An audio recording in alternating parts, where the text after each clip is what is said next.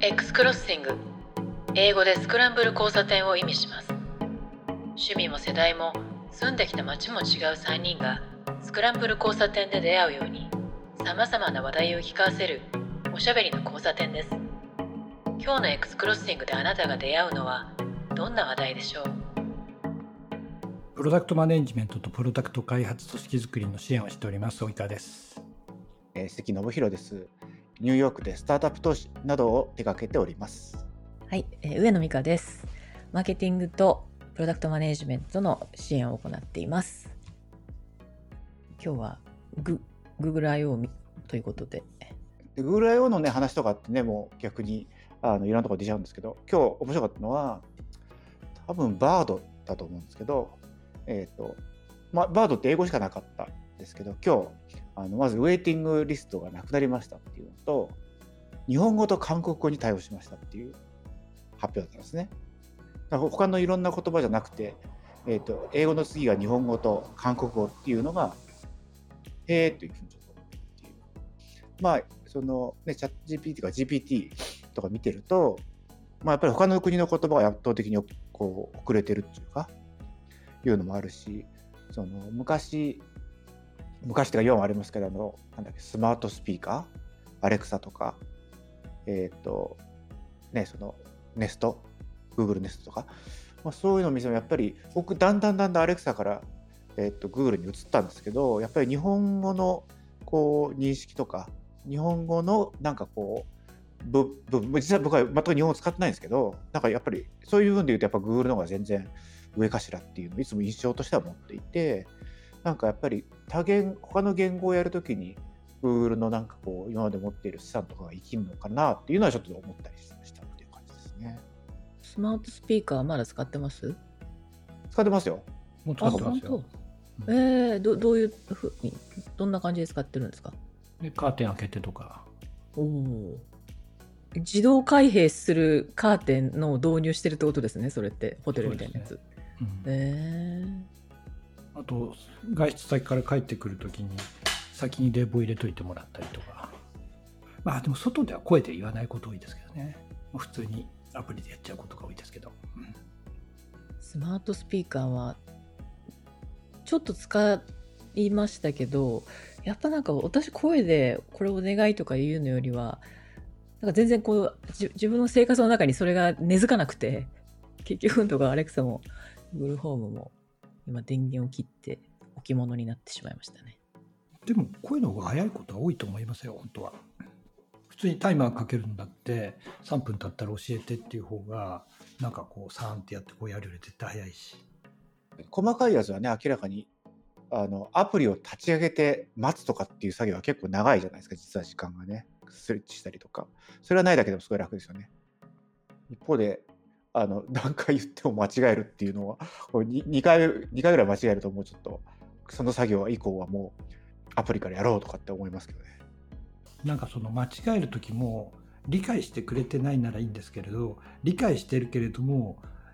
依頼した動作を行っていない時っていうのがあるんですね。でそれは僕がすごい不安で今僕拠点2つ持ってて両方ともあのアシスタントで設定してあるんですよ。これ今自宅の方の電気が勝手に消えたんじゃないだろうなとか 勝手にエアコン向こうがついちゃってんじゃないだろうなとかって思ったりしてなんで指示が通ってないのか通ってるけれども違う拠点向けに指示がいっちゃったのかとかっていうのを、ま、たまに不安になる時があるんですよね。ちゃんと行われたか行われなかったかっていう最後のやつが返してもらえないですか？普通は動作で、ね、それを終了確認するから見えないところで起きてるとそれが不安になりますよね。そうなんですよね。で、その、なんでしょうね、スマートフォームというか、スマート家電というか、それがきちっとこの状態値を持っていて、それがそのホームオートメーション側のコントローラーから常に把握できるならば、例えば、まあ、自分がいない方の拠点の電気がついてしまったっていうのが分かったら、まあ、消せばいいだけの話なんですけれど、多くのそういったスマートホームってまだ完全なスマートホームじゃなくて、いわゆる赤外線リモコンをコントローラーからオンとかオフとか送ってるだけなんですよね。そうすると今どっちの状況かっていうステートは限りなく怪しいものになってる。要は手で操作しちゃってることも多いわけで、そうするとステートってずれるわけですよね。だから、いわゆるあの TCPIP でいうあの UDP ってやつで、送ったら送りっぱなしで、向こうからアックとかナックとか、正常に終わりましたかとか、失敗しましたとかっていうのは返ってこない状態でコントロールしてるんで、こういうことが起きちゃうんですよね。そこがちょっと怖いですね。でも本来ね、ステータスはちゃんと返さなきゃいけないはずですよね、IoT の。でも、ね、赤外線デバイスとかね、そんなのやってないですからね。だから結局あれですよね、その日本側のやつってそのステータスを返すっていう機能がないやつが多いじゃないですか。その日本の家電とかって。だから、だからそもそもアップルのやつに対応できないとか、まあ、あれはなんかセキュリティが対応できないっていう噂なんですけど、でもだからそういう機能がないから結局日本側って IoT のそのスマートホームの家電とかで全然そのあの世界がそっちに行った時に全然ついていけなかったみたいな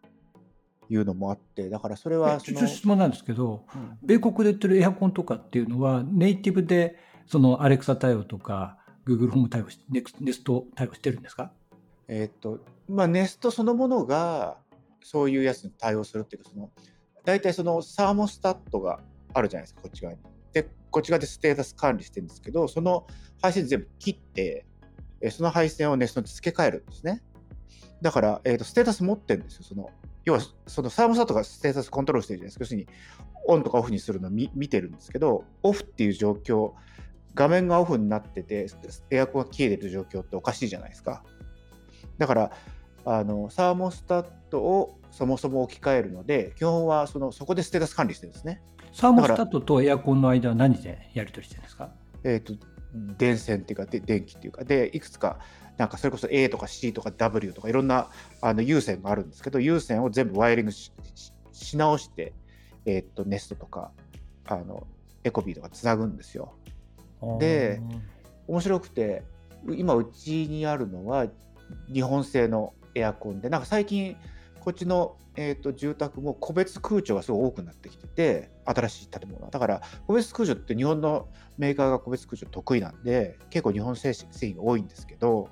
そうかそうか。前提としてあれなんですね。個別空調じゃなくてそのなんだあのセントラル。セントラルでやってるからそこにもうすでに機器があるわけですもんねなるほどなるほど。分かった。そこが違うんだ。でただだから、えー、と日本製のやつもあるんですけど、えー、と日本製のやつで、えー、とつけようとするとその規格がそもそも、えー、とブラックボックスのやつが多多いらしくてアメリカだとそのサーモスタットとその、えー、と向こう側のエアコン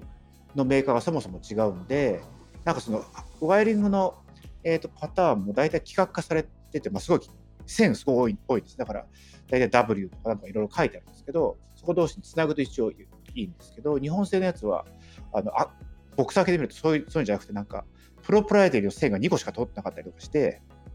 えー、と対応してません。で今のうちのやつも僕はネストを2つ持ってるんで使いたいと思って、えー調べてたら、えー、とそのメーカーのサーモスタットからネスト等のそういう機器につなぐためのなんか専用の、えー、と変換器が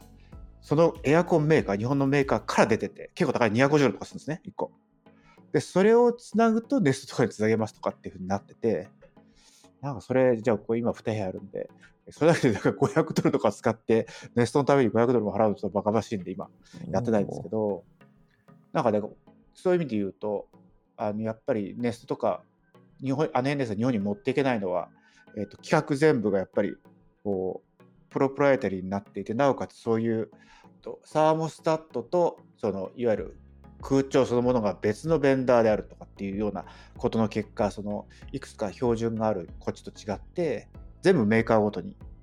あの違う形になってる。で、メーカーが対応しない限り、そういうものは使えないみたいな、まあ、そういうふうになってるっていうのも多分大きいのかなと思いましたね。一時期全部をスマートフォーム化しようと思って、前の前の家は全部なって、そういうの全部ついていて、あでも極めていいのは、そのもちろん外から、ね、そのこれから帰るんで冷やしておいてくださいもできるし、その部屋ごとに温度の設定も変えられるし、で夜になったら自動的に消してくださいとか、あと当時は子供はもうちょっとちっちゃくて、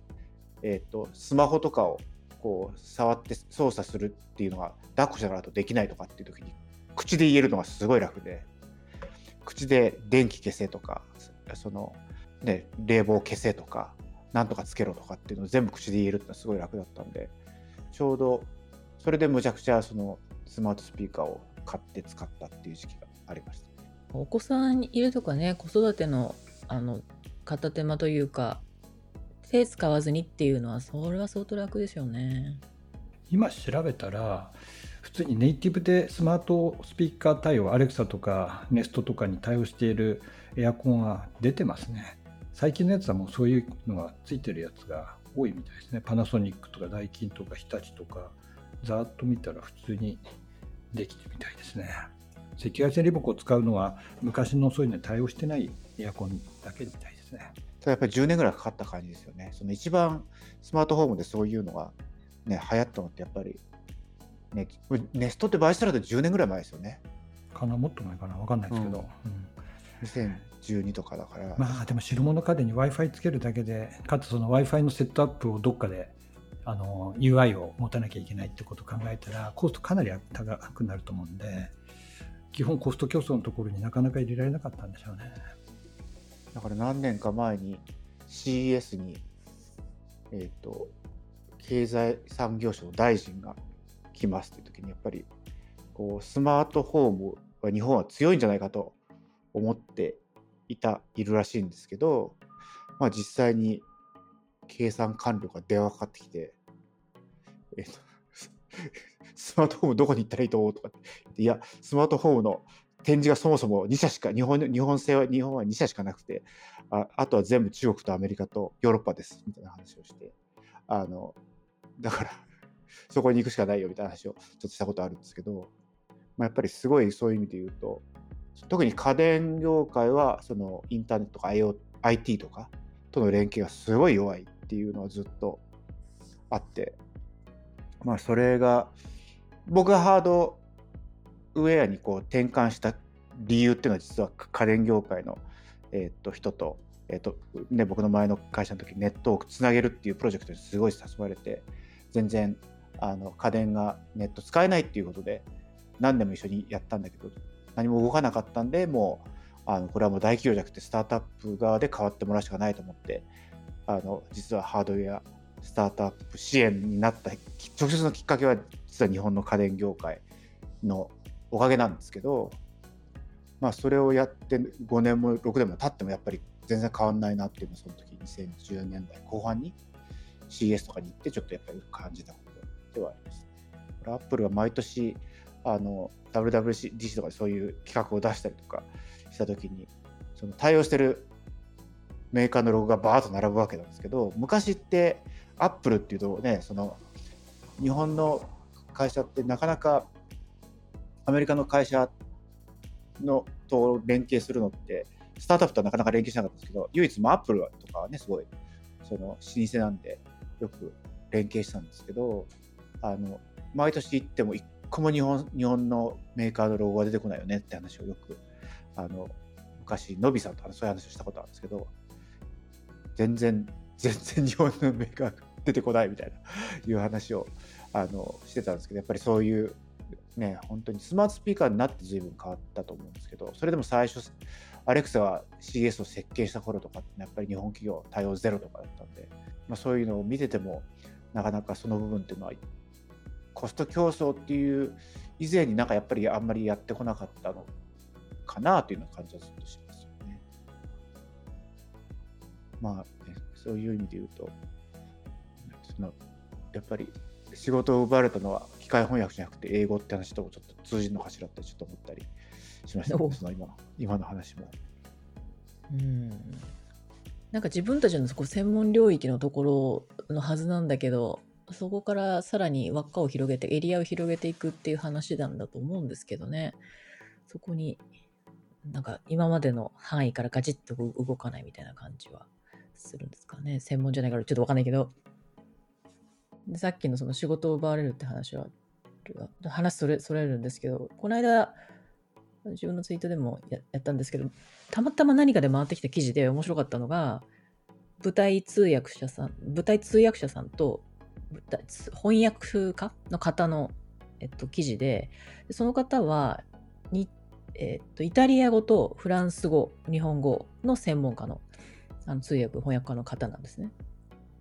でその方の記事で一番最後のコラムだったんですよそれがさなんと。でそれ載ってるのはイングリッシュ・ジャーナルという英語に関しての専門媒体でいやよくこれ書いたなと思うんですけどあの機械翻訳が登場してよく人間の仕事が生まれるんじゃないかみたいなことを言われるんだけどいやそれはねとっくの昔に自分たちは経験してるんですよっていう話をしてて機械翻訳ではなくて実は英語に奪われてるんですという話をされてたんですね。で同時に創作のもの舞台舞台芸術とかそういったものが脚本を書く段階からワークショップをする段階リハーサルのする段階全てが今英語で行われる制作者がどんどん増えていると。でそうなっていくと英語がどれだけ豊かな言語かってそれもそういう問題ではなくてあのクリエイティブとかその発想っていうものがその中心になってる言語の発想に支配されていくので創作の可能性っていうのは狭まってくる？そういう危険性を感じているんですよねってこの仕事が奪われるのが英語っていうのとそう英語化にされることで創作の範囲がどうなっていくんだろう？ちょっとあの狭まっていくんじゃないかなっていうのはその2つの論点で書かれていて。それはそのなんか私よく舞台ここでもよく話しますけど舞台とかパフォーマンスとかをすごい見るので感じてたことがなんかあこうやって言語化すればいいんだっていうのでちょっとなるほどって思ったところがありましたね。うんでミュージカルとかも英語で字幕で見ると、まあ、それはそれで辛いものはあるんですけどあの日本語に翻訳されてる舞台ってなんかその言語の置き換えっていうのじゃなくて例えばなんか雨の情景一つとっても情景の表現の仕方一つとっても中心になってる言語によって多分描き方とか表現の仕方とか違ってくるんだろうなっていうのを感じましたね。言語って文化だと思うんですよね。だから英語に奪われるっていうのはやっぱり文化が失われることにもなるのかもしれないって思いますね。よくその最近 K-POP とかあのエンターテインメントでもグローバルな市場にガンガン出ていくアイドルとかねあのドラマとかも増えてると思うんですけど多分制作の最初から英語でっていう英語市場とか英語圏の市場を狙ってるからそうなると思う必然だと思うんですけどでこの方のその平野さんっていう方なんですけど指摘を見た時にあなるほどとあの英語圏で多くの人たちに見てもらおうっていうとその英語的な発想になるっていうのはあそうかもしれないなっていうのは思いましたね。あのドラマとか映画の作り方がそのハリウッド的とかなんかあるじゃないですか。あの言葉ではなかなか説明できないんですけどこういう起承転結とか、えっと、キャラクターの持ってき方とかっていうのはなるほどなんか面白いなっていうのもあるんですけどその国独独自のとかその地域だからこそ出てくるみたいなのは確かに出にくくなるのかなと思いましたね。あ投稿した時にあの知り合いがあの友人が制作そのものコンテンツそのものもそうなんだけど舞台演出用語っていう観点から見ても言葉の違いはあるからあの言語による発声の違いはあるかもねっていうのを言ってたことがあってそれ演出家の立場からすると。例えば日本語だと舞台を上手下手っていうのは、上手は右のことを言うんですよね。で下手は左のことを言う。で、それって客席から見たあの言葉の使い方で、英語だと逆らしいんですよ。あの上手のことはステージ、えー、レフト。で、下手のことはステージライトって言うんですって。であとはあの舞台のあの、えー、前と後ろっていうのも英語だとステージダウンっていうのが舞台の最前列、客席に一番近いとこで、ステージアップっていうのが一番奥のことを指すらしいんですよね。で、それもやっぱり舞台に立つ側から見た言葉なんで、その視点が全然変わっちゃうっていうのは、あるかもしれないねっていうのを言ってて、おお、言葉、なるほど、言葉にそのまま現れているんだなというのを、それを見て学びました。教えてもらいました。だからヨーロッパの国々が結構自分の言語を大事にするっていうところもそういうところにもあるのかもしれないです。なんからフランスはすごいねそれ英語にあの語彙を奪われるみたいなことをやってねすごい例えばラジオのとかテレビとかのあの流れる言語をなんか何パーセント以上フランス語にしなきゃいけないとか確かあの一時期しきりにやってましたよねその要はどんどんどんどん若い人がその英語に奪われてフランス語を使わなくなっちゃうっていうのをすごい気にしていてなんかそういう確かそういう文化庁じゃないけどなんかそういうのが確かあってだからこう例えばわかんないですけどテレビとか言うと「ドラゴンボール」とかすっごい流行ったりとかしてでやっぱりその日本のやつが増えてくるとそのフランスのものが破壊されるとかなくなっちゃうとかっていう例えばそういうような。で音楽そのラジオとかも音楽とかもやっぱりその一定割合フランス語の演奏を入れまし入れな入れ入れるようにしましょうとかっていうのは、まあ、僕はそれを多分見てたの30年ぐらい前、まあ、フランス語勉強した時にそういうのよくニュース見てたんですけどやっぱりそうやって何とかして守ろう守ろうみたいなことをしててそうしないと多分だからどんどんなあのなくなっちゃうんでしょうね。日本語は逆にねそのそういうのしてないからどんどんどんすごい勢い英語もそうですけどすごい勢いで変わるじゃないですか言葉が。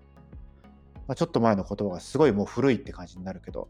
フランス語とかねそういうことやってると多分そんなにはあの陳腐化しないんですよね。多分あんまり表現変えないようにするから。ただやっぱりこうフランス語を見てると明らかにもう英語の影響を受けていろんな語彙とかがすごい英語英語化してるっていうのは多分あって日本語もねカタカナカタカナ英語はすごい多いじゃないですか。だからあれと同じようなことはやっぱりどこでも起きちゃう。でそれだとあの、ね、自分たちのその、えー、と守ってた言語がこうどんどん使われなくなってそれによって、それをベースとした文化がやっぱり失われていくでそれはダメだと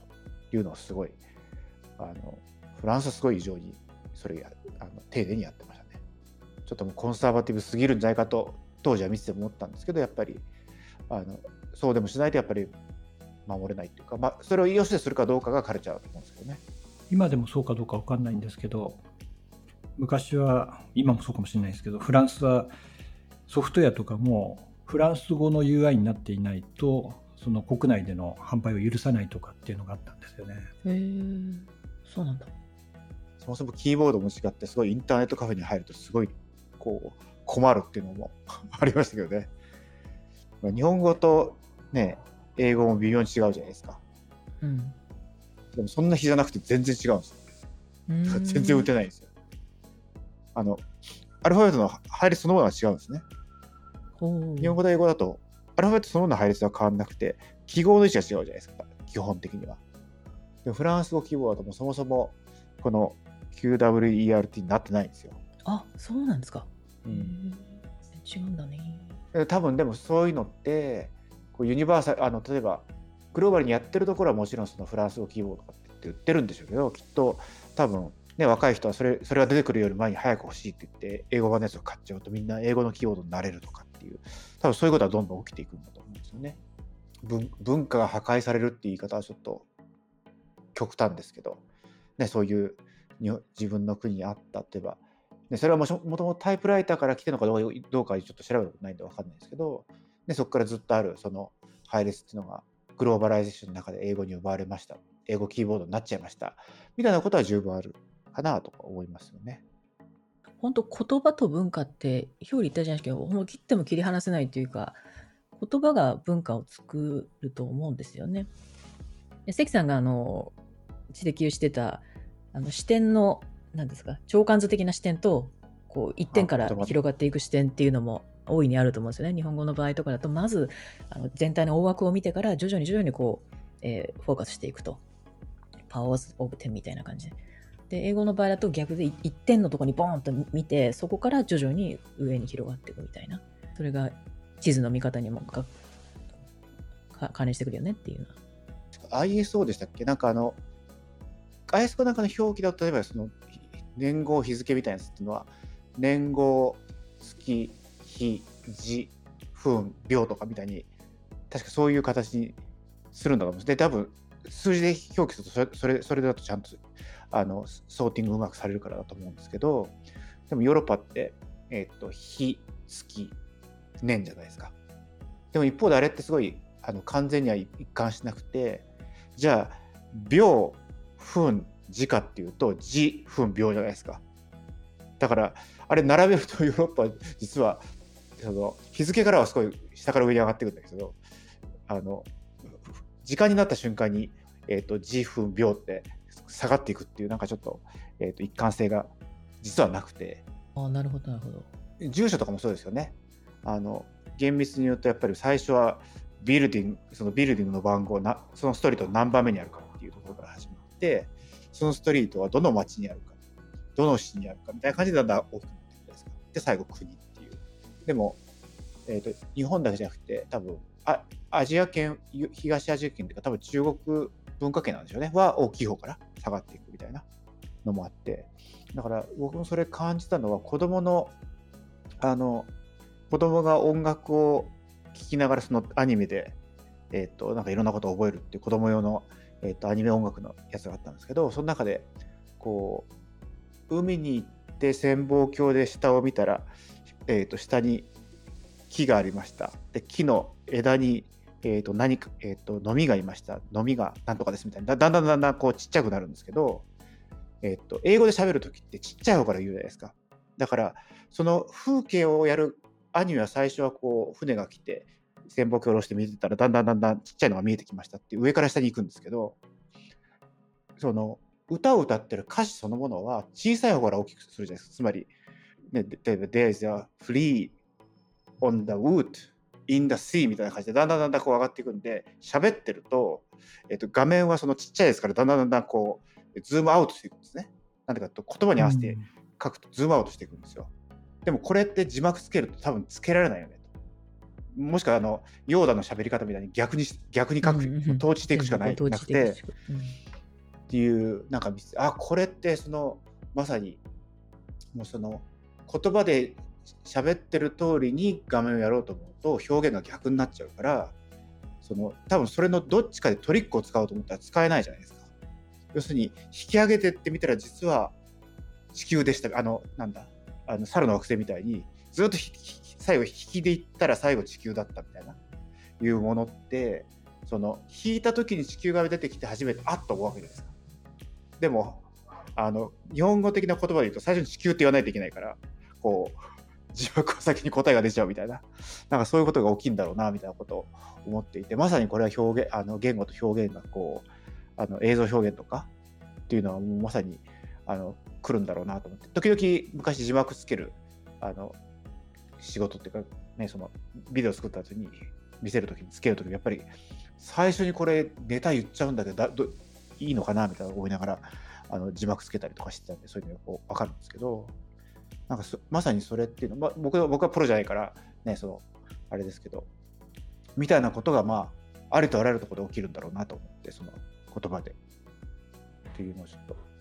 会議とかしててもねあの英語の英語での会議と日本語の会議とかってそういうのをしてる時でもああ言い方のその表現とかあのまず最初に結論を言うところとかあと言言い方の話もいなんか今いい具体的な例が出てこないんですけど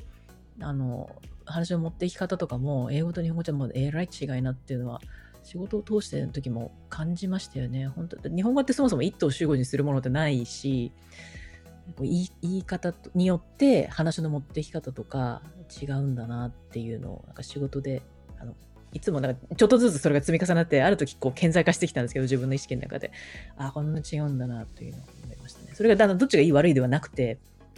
考え方思考の仕方にも言葉とか全然本当全然違う。って思いましたね。でもそれはその自分のオリジンとか、その母語とかっていうところは大事にしなきゃいけないと思うし、他のところも違うよっていう、そういう前提に立ってやっていかなきゃいけないなと思いました。外資系の仕事だといつも思いますね。そういう調査もあって、えーとね、これちょっと原文のタイトルが忘れたんですけど、日本語のタイトルは、えっ、ー、とね、木を見る西洋人、森を見る東洋人だったかな。で、要は、そのさっき言ったそのまず大きい俯瞰からミクロに入っていくっていうのは、まあ、アジア人の結構特徴で、まあ、特に英語圏だとミクロからこう広がっていくじゃないですか。でそれっていう言葉の結果として、えーと、認知もそれに影響されてますっていう結果あの研究なんですね。で例えば画面になんかこう例えば水槽があってその中に金魚が数匹浮いてますとかっていうのを一瞬だけ見せてすぐ消すみたいなことをした時にその人のそのいわゆるカルチャラルバックグラウンドによって、えー、と要はすごい短い時間だから全部を完全に把握できないですね。そうするとその例えばアメリカでやってその英語いわゆる英語圏のもともと英語の人っていうのは、えー、と金魚はいましたみたいな説明をする人がすごい多いんだけどアジア系の人は水槽がありましたとかなんかもう少しその俯瞰的なところだけを見てる。要するに全部あの、えーと解釈する時間がないとそういうどっから見始めるのかってそのまさに言語にすごい依存していてでまあその中間的なのが実はなんかアジア系アメリカ人みたいにその両方のこう、えーと、カルチャーを行ったり来たりしてる人はその中間的な、えーと、結果を示しましたみたいな。へえそうなんだ、うん、っていうのがあってまさにでもそうなんですよ。だから実際にこう話しててもすぐ気が付くのはすごい細かいポイントパッと気づくのとそのまず全体をっていうやっぱ中国人とかってそういうのすごい全体っていうのをこう言うことが多くてでもだからその全体をっていうのを説明するとなんかこっちからすると早く本題入るよとみたいな感じですごいなんかイライラするみたいななんかそういうのもあってなんかだからその実際先月ぐらいもなんか日本の投資してる先のプレゼンテーションをなんか外国人に見せたいからこう直したんですけどちょっと見てくださいとか言われたんですけどやっぱりあの最初にがもう会社概要から入ってるわけですね。でこっちからすると会社概要とか最後でいいですといらないですと最初にどんな問題を解決するのかみたいなことをこう書いてほしいんだけど、まあ、大体そのこっちで大企業の人が例えばリバースピッチって言ってスタートアップにこういうのを求めますよみたいなことを話する時も大体そうなんですけどその喋ってる人はこう英語のネイティブスピーカー例えばあのバイリンガルの人とかでも結局スライド作ってるのは多分日本の人なんですね。だから会社概要が入ってずっと何ページ目かあの何年に会社ができましたとかそういう話がずっとあってそこからこう入るんだけど大体その間にこうこっちのオーディエンスの人たちが興味を失ってで本題が来ないなみたいな感じで見てるみたいな。でもそれってこう日本の人からするとな何がおかしいんですかねみたいな感じでやっぱりいうふうに言われてそういうに会社を変えて説明しても最後戻って帰ってくる時も結構あってやっぱりそそういうのはもう完全にそういうあのそれもきっと言語からスタートしているそういうあの議論様式とかなんですけどやっぱ様式が全部それにこう言語にかなり依存してるっていうそういう一つの例なんだろうなと思って、うん、そうかもしれないですね、ね、ターゲットに聞くオーディエンスによって変えた方がいいんでしょうね。そうだからあとはなんか人を評価するとかっていうのもなんか面白くてなんか その外資系のコンサルまあそのコンサルの人でいろんな国の人ってやってるんだけどなんかある人がフランスの人をアメリカの会社にトランスファーしてアメリカ人の上司はそのフランス人の若い、えー、と人に対して結構不満があると。で毎回言ってるんだけど本人が気づかないどうしたらいいんですか？でその実際のフランス人のこう人に聞くともうなんか毎回すごい上司に褒められて私本当にこうこの転職してよかったですみたいなことを言ってると何回やってもその溝が埋まんないっていう話をしてそれもなぜかっていうとこうアメリカ人ってまあこう悪いことを言うためにいいことをすごい先に言うわけですよね。で悪いことあんまり言わないじゃないですか。ででもやって最後の方に言うじゃないですか。こうすごいいいこと言っといて、でもここをもう少し良くするとさらに良くなんだよみたいなことを言うんですけど、フランス人とか最初にやっぱり悪いとこあったらバーン言うらしいんですよ。だから、フランス人からすると上司は毎回褒めまくると。だから最後のを聞いてないと。でもフランス アメリカ人からすると普通の感覚で最後に言ってんだよと。アメリカ人だったら当然その最初のうちのやつは全部こうおだててんですよ。っていうかね、そのポジティブで入って最後に言いたいことを言うっていうその様式美があるわけですけど、それは文化が違って全く通じません。だからずっとそこがあるんですっていう、そういう、まあ、事例とかも載せたりするんですけど、だからもう本当にそのコミュニケーションの仕方も、そのそれによって変えないと、全然伝わってませんと。文字全部読んだら書いてあるんだけど、全く伝わってませんみたいなことを、まあ、例えばそういうのがあるんで、もう国ごとにやっぱり相手ごとに変えなきゃいけないんですっていう、まあ、そういう話もあって、まあ、実際たまにやっぱり他の国の人とやってると感じますけどね。及川さんなんかそういうの多分あると思いますけどね。そうですね。聞いた話なんですけど、人からあのネットフリックスの人事の人があのいろんな国でチームビルディングしたりとかその評価をしていくっていうその手法をなんかまとめた本があるらしくてそれを読んだ一人から聞いたんですけどその人はいろんな国の人たちとやるからその地域とその文化に合わせた形でコミュニケーションを取るっていうのを結構自信を持ってたらしいんですけど、あの、今の関さんのお話で、その上を行く民族がいて、オランダ人だと。で、オランダ人はとにかくもう、あの、ダメだと思ったことをストレート、ストレート、ストレートに言うらしいので、あの、アメリカ人でさえも、なんでそんなに言うのぐらいになんか、あの、へこんじゃうぐらい、もうストレートに言ってくるので、あそこだけは全然成り立たなかったみたいなことを言ってたことがあります。でもそれは、その国のあのやり方であって、文化であって、まあ、言葉とかも含めてなんでしょうけど、全く悪気がないわけであるわけではなくて、それをただ普通に言うだけ。で、それを、あの、歯にキーの規制の言い方でもそのまま伝えるっていうのがあるんで、なんかそれで今度アメリカ人もいたとかいう話をちょっと思い出しました。超ストレートのはなんかオランダ人とあとイスラエル人って感じしますけどね。全然その要はあのまさにアメリカ人って結構すごいオブラートに包むんでこう話途中で終わると実は真意が伝わらないまま終わったりする時もあるっていうぐらい結構言わないですよねその。特にネガティブなことはすごいあのいきなり言わないように。多分これって特に最近だと思うんですけど昔の70年代とかの映画見るとすごいもう上司とかって言ってもクソみそに言うみたいなそういうイメージがあるんですけどやっぱりそれってもう全然絶滅してるっていうかそういうんだとダメだからもう本当にあのむしろ部下が辞めてもらうと自分の評価に関わるからどうにかして辞めてもらわないようにこうおだてるみたいな感じはちょっと感じたりしますけどでもオランダ人とかあとイスラエル系の人とかジューシーの人とかもやっぱりこう超ストレートな人とかで来るともうだからやっぱり日本人の人はもう超苦手な人多いですね、イスラエル人ね、結構ね。あんなにストレートもうだからね、思ったことバンって言うんで、単純にこうショックを受けてるみたいな。で言い方もねそのあのまさに相手のこと気づかないようなストレートに言うんでちょっとあの人苦手っていう人多いですね。言葉によって全然違うんですね。